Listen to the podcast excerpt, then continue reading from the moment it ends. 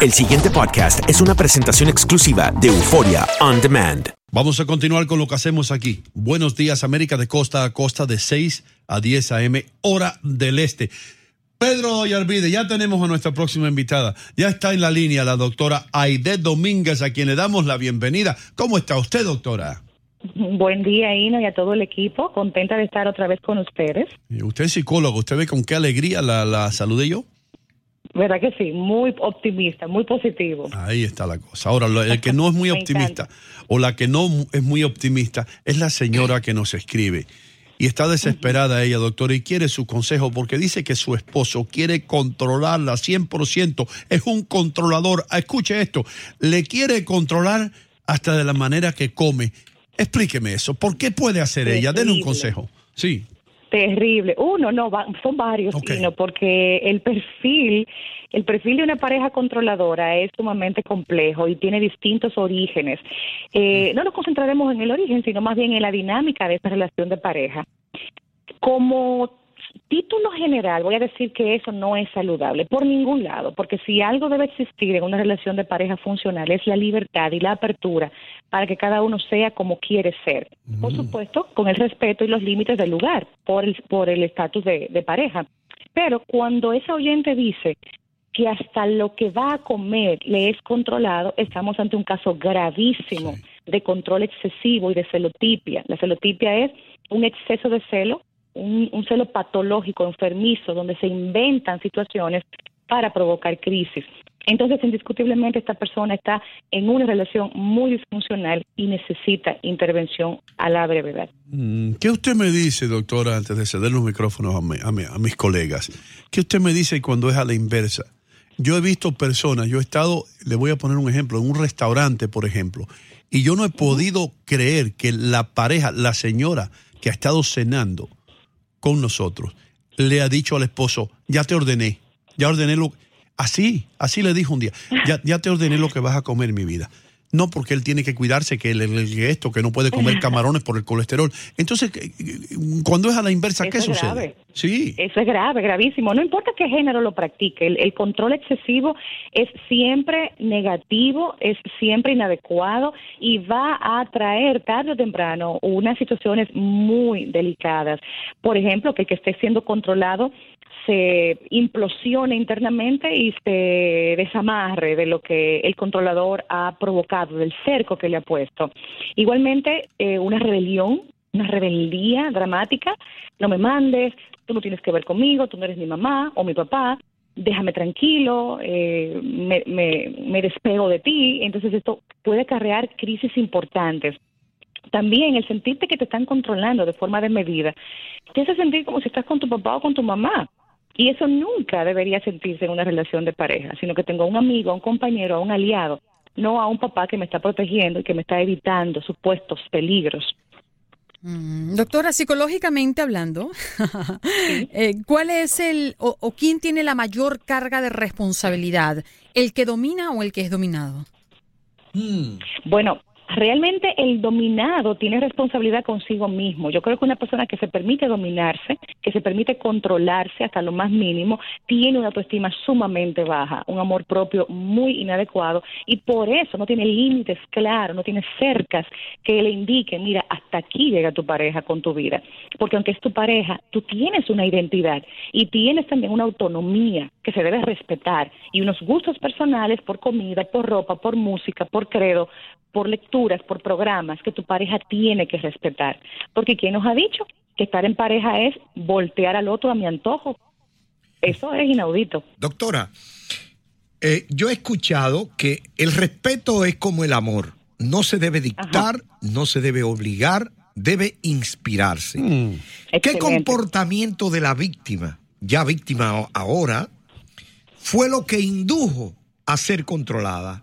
¿Cuáles son los errores de nuestra conducta que, que hace al otro eh, ser controlador eh, sobre nosotros mismos? Sí. Mm. Bueno, muchas veces no es que el controlado tenga la culpa, pero sí pueden haber algunas indicaciones comportamentales que le digan al controlador, mira, esta es presa fácil. Por ejemplo, una persona muy sumisa muy con muy baja autoestima que permite inconscientemente que la maltraten, no reclama sus derechos, no demanda lo que le corresponde, una persona que a todo le dice que sí cuando la dirigen, una persona que le faltan al, al respeto o le dicen algo inadecuado y se queda callada. Entonces el controlador capta estas señales e internamente dice, esta la apoyo controlar, esta la apoyo dominar. Mm. Porque no es verdad, Mejía, que cuando una persona tiene autoestima buena, tiene identidad, tiene amor propio y tiene límites personales, un controlador no, no lo va a pensar dos veces antes de controlar esa vida. Wow. ¿Y, qué sucede, doctora, cuando una persona se siente, se siente que debe controlar la situación? Y esto ocurre mucho con los matrimonios, porque, eh, porque vamos a ver, por ejemplo, un esposo que, le diga, caramba, ese hombre controla todo lo que ella hace y, mira cómo controla hasta el dinero que gasta, pero lo que no saben la gente es que esa mujer gasta todo lo que entra a la casa, eh, que ya el salario de él no da, que, tiene el hombre tres trabajos y que sigue, y ahora lo están acusando a él de controlador, cuando lo que está haciendo es tratando de tirar un salvavidas al bienestar. Sí, es un administrador y lo ocupan de controlador. Está buena esa pregunta. Bueno, muy buena pregunta, sí, no, efectivamente esto ya, esto se escapa de lo que, del tema que estamos hablando, porque aquí hay razones válidas para poder controlar las finanzas. ¿Por qué hay que controlarlas? Porque tú estás malgastando.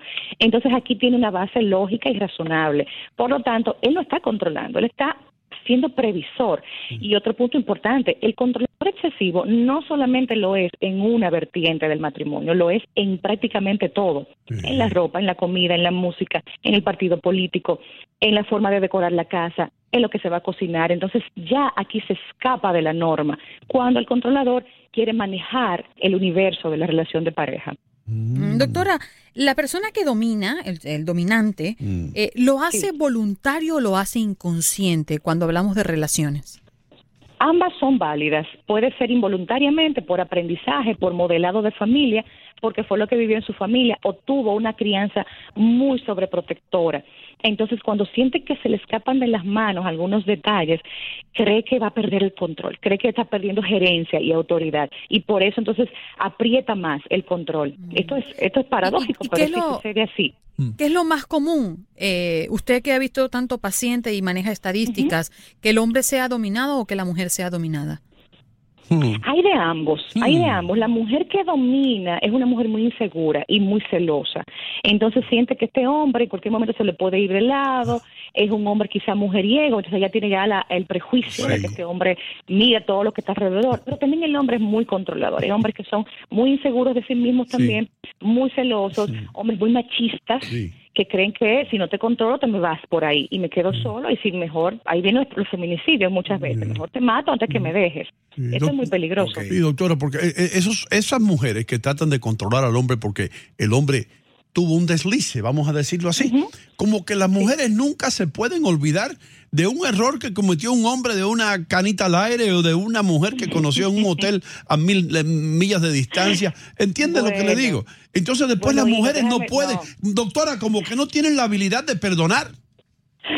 Déjame decirte una, una cosa, no Realmente, quienes tienen dificultad para manejar eso son los hombres. Lo que yo veo en consulta es que al hombre le es más complicado manejarse después que descubre eso. La mujer hace su intento, se esfuerza, y quiere reestructurar su casa y, y muchas veces lo logra pero he visto más que al hombre le es más difícil sobrellevar ese tipo de situaciones. Hmm. doctora, sí, señor. ya, usted hace el diagnóstico de quién es la víctima, quién papá, lo que pasó.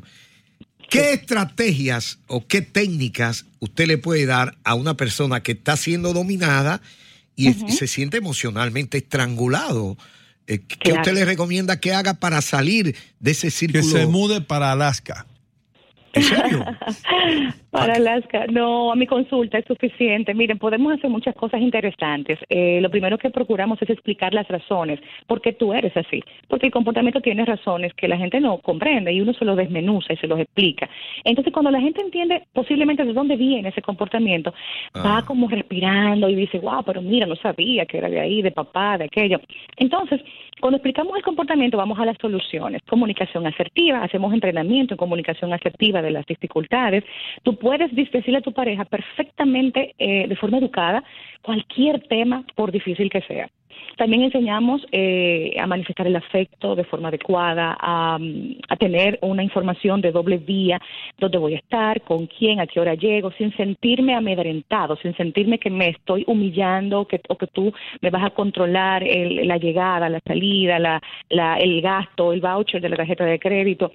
Eh, esas, esas técnicas eh, van enfocadas en que fluya la comunicación y la información sin que sea pesado el asunto. Y por supuesto también trabajamos muy fuertemente la autoestima de las personas, la inseguridad personal, la valía, los vacíos existenciales, que muchas veces son eh, una de las zapatas que más vemos en este tipo de situaciones. Mm, ok, pues mira eso, pero, estamos aprendiendo bastante. Yo tengo una duda. ¿Qué es una comunicación asertiva? Digamos que el hombre está siendo dominado por la mujer, ella quiere saber en qué él gastó, por qué compraste esta camisa si ya tiene otra igual, en vez de comprarte una roja, compró esas cosas. Pero él quiere comprarse, ok, pero dígame un ejemplo de yo, yo, yo la voy a hacer como diría un hombre común. Y le digo, bueno, mira, como esta camisa me la voy a poner yo, yo la compro a mi gusto. Y ella dice, pero tú tienes que lucir para mí.